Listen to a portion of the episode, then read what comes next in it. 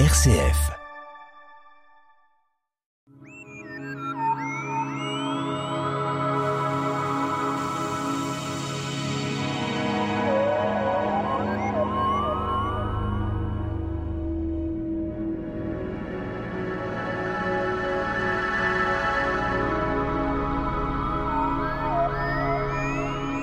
Notre Soleil est accompagné de nombreux objets, de tailles différentes, les unes les autres, bien en place, et pour certaines vagabondes, nos connaissances de cet ensemble évoluent.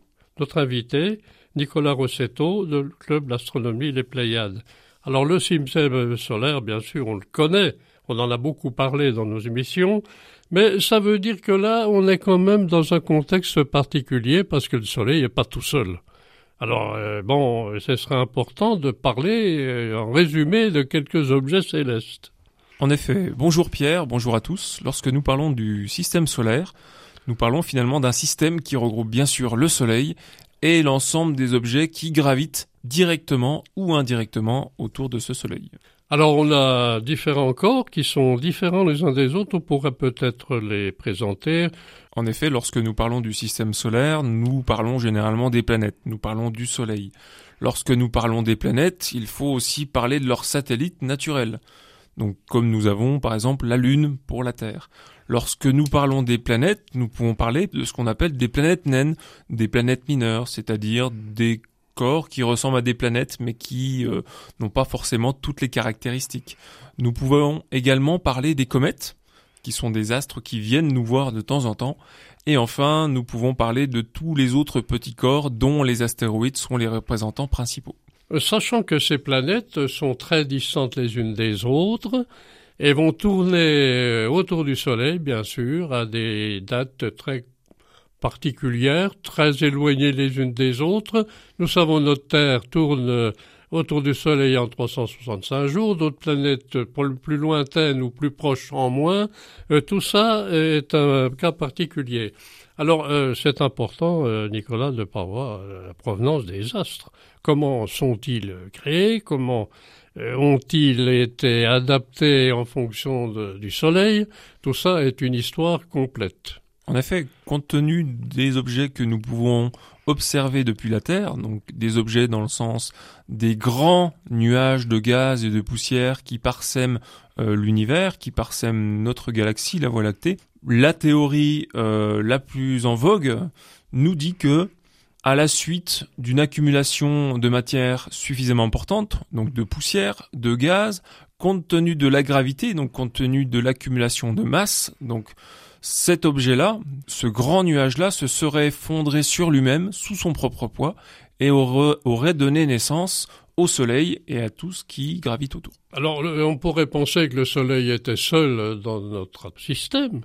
Et tout ça par euh, des nuages de gaz se sont réconciliés entre eux pour faire du solide pour faire du solide, pour faire du liquide, pour faire du gazeux, pour faire du plasma. Le Soleil et euh, sa cohorte de, planètes et d'objets gravitant autour de lui sont un mélange de tout ça. Mais si on, garde, on regarde en termes de masse, le Soleil représente l'écrasante majorité de ce qui était dans le nuage originel. Alors cette masse du Soleil, si on peut l'estimer en pourcentage, elle représente euh, sur l'ensemble du système solaire un chiffre euh, extrêmement important. En effet, nous sommes environ, selon les simulations, à 99,86%. Alors, qu'est-ce qui reste là? Nos bah, planètes, la Terre? Eh ben voilà, ce qui reste, c'est ce dont nous avons parlé tout à l'heure, c'est-à-dire tous les objets célestes qui gravitent directement ou indirectement autour de lui. Et dans ces objets-là, on va considérer que les planètes représentent à peu près 90% de cette masse restante. Alors en 2006, c'est une date importante. On s'aperçoit que euh, on a changé du nombre de planètes. Pourquoi 8 au lieu de 9 alors en effet, on, a perdu une planète, mais la planète est toujours là. Mais comme on a changé la définition, euh, la dernière planète que nous avions, en l'occurrence Pluton, ne rentre plus dans cette nouvelle définition. Et pourquoi? Parce que depuis le début des années 90, nous nous sommes rendus compte qu'il y avait d'autres corps qui ressemblaient à la planète Pluton, mais qui ne ressemblaient pas autant au, reste des planètes. Donc il a fallu rechanger la définition de la planète Et du coup, compte tenu de cette nouvelle définition, Pluton est rentré dans une autre catégorie. Eh bien, nous allons faire un pont, bond dans l'espace, mais l'espace temporaire, en parlant de l'Antiquité. Alors, l'Antiquité n'avait pas les mêmes paramètres que pour observer actuellement, et il semblerait que l'Antiquité parlait de six planètes à qui on a donné des noms, évidemment. Pourquoi six planètes Les autres n'étaient pas connus les Grecs, les Mésopotamiens euh, étaient connus pour observer le ciel, et pas que, mais il se trouve qu'ils avaient bien remarqué que dans le ciel, mis à part le Soleil et la Lune, on avait les étoiles et on avait d'autres astres qui ressemblaient à des étoiles mais qui bougeaient, qui erraient. Et d'ailleurs, lorsqu'on s'intéresse au nom planète, qui vient du grec planétes, qui veut littéralement dire astre errant. Donc cette nature physique n'était pas forcément connue, le fait qu'on ait affaire à des objets différents des étoiles, mais ils étaient déjà remarqués. Et si c'était connu? Donc nous avions Mercure, Vénus, Mars, Jupiter, Saturne et bien sûr la Terre.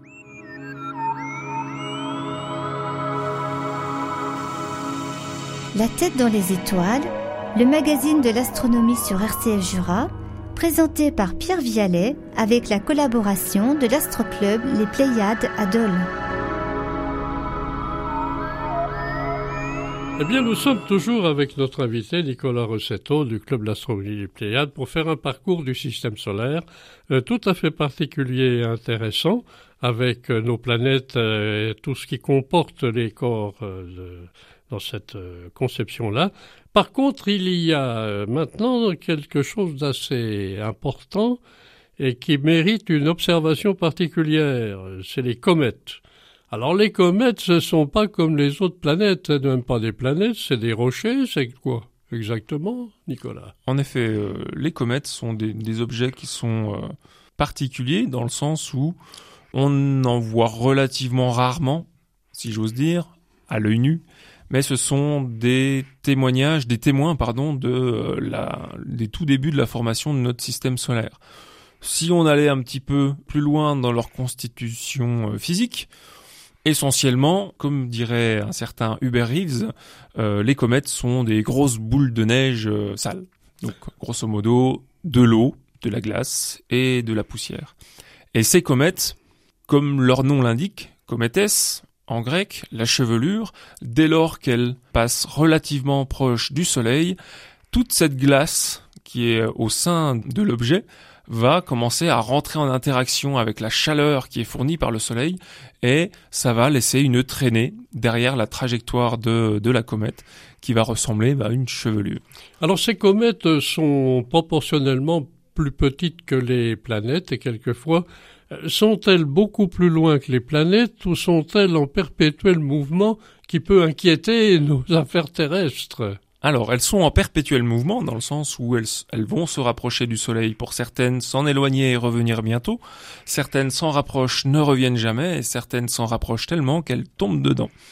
Mais nous savons depuis euh, un certain nombre d'années désormais que nous avons ce qu'on appelle un réservoir de comètes, dont le nom est ce qu'on appelle le nuage de Oort. Donc c'est un réservoir de comètes, donc d'objets euh, rocheux et euh, glacés qui sont aux confins du système solaire. Sommes-nous actuellement, on en parlera bien sûr, euh, euh, capables de les mettre en évidence et de ne pas faire en sorte qu'ils atteignent la Terre, par exemple? Alors, nous sommes capables tout à fait de les mettre en évidence dès lors que ces derniers sont suffisamment lumineux.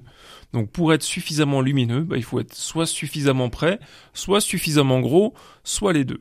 Alors, il y a les petits corps euh, qui sont encore beaucoup plus inquiétants, les astéroïdes qui peuvent pour une raison ou pour une autre, se disperser euh, dans notre partie euh, terrestre ou même des autres planètes. Comment parlons de ces astéroïdes qui ont peut-être pas les mêmes capacités, mais ou les mêmes corpulences, si on peut dire? Généralement, oui. Quand, lorsque nous parlons d'astéroïdes, de la même manière que nous parlons de comètes, même si euh, nous ne l'avons pas évoqué précisément auparavant, ce sont des petits corps, donc des corps qui font de l'ordre de peut-être quelques mètres de diamètre jusqu'à quelques centaines de kilomètres de diamètre pour les plus importants.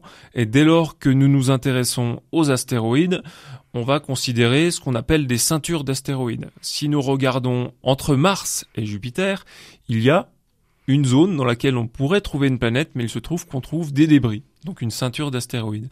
Si nous regardons au-delà de la dernière planète majeure, donc Neptune, nous allons également trouver une ceinture d'astéroïdes qui s'appelle la ceinture de Kuiper. Et tous ces petits corps sont observés attentivement car on ne sait jamais. On ne sait jamais.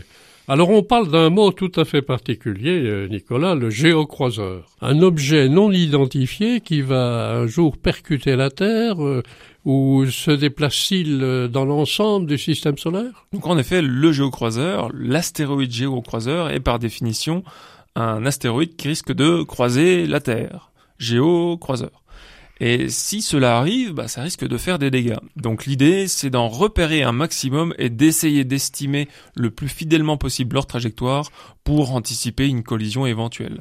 Donc ça veut dire qu'actuellement, on est euh, dans une compréhension beaucoup plus meilleure et progressivement, on va encore amplifier cette connaissance de notre système solaire avec euh, des possibilités d'envoyer quelques fusées pour écarter justement ces, ces géocroiseurs. Euh, tout ça est en cours dans tous les secteurs atomiques. En effet, d'ailleurs, à la fin du mois de septembre, la sonde DART est venue percuter un petit astéroïde d'une centaine de mètres de diamètre pour tester notre capacité à pouvoir dévier la trajectoire et ça a été un succès. Eh bien, nous allons passer sans problème à nos éphémérides de la semaine. Voici les éphémérides du mercredi 2 novembre au mardi 8 novembre 2022. Le soleil se lèvera en moyenne à 7h25, nouvelle heure, et se couchera en moyenne à 17h15, nouvelle heure. Nous nous serons donc décalés d'une heure par rapport à l'heure d'été. La Lune sera de plus en plus présente dans le ciel et atteindra sa phase pleine le 8 novembre à midi, moment où elle sera aussi en conjonction avec la planète Uranus. Ce sera l'occasion éventuellement d'essayer de l'attraper dans le ciel, sachant que malheureusement, compte tenu de la proximité de la Lune, ça risque d'être compliqué. Il faudra attendre sinon encore quelques semaines pour attraper Vénus au crépuscule. Elle se situe encore trop proche du Soleil de notre point de vue. Pour ce qui est de Mercure, elle est dans le même cas elle va bientôt passer derrière le Soleil de notre point de vue, c'est ce qu'on va appeler une conjonction supérieure. Ensuite, Jupiter continue sa course toute la nuit, avec un lever un peu avant le coucher du Soleil et un coucher symétriquement à peu avant le lever du Soleil. Elle sera accompagnée de la Lune le 4 novembre en soirée. Pour ce qui est de Saturne, elle ira se coucher vers minuit désormais, compte tenu du changement d'heure. Et enfin, Mars va se lever vers 19h30, avec un éclat orangé particulier qui pourra être comparé, si on attend un petit peu, avec l'étoile Aldébaran, l'étoile rouge qui correspond à l'œil du taureau, à sa droite, et avec l'étoile Bételgeuse, une géante rouge également qui correspond à l'une des épaules d'Orion, le géant, qui sera, elle, levée à partir de 22 heures. Eh bien, Nicolas Rossetto, merci pour SF Jura. Merci.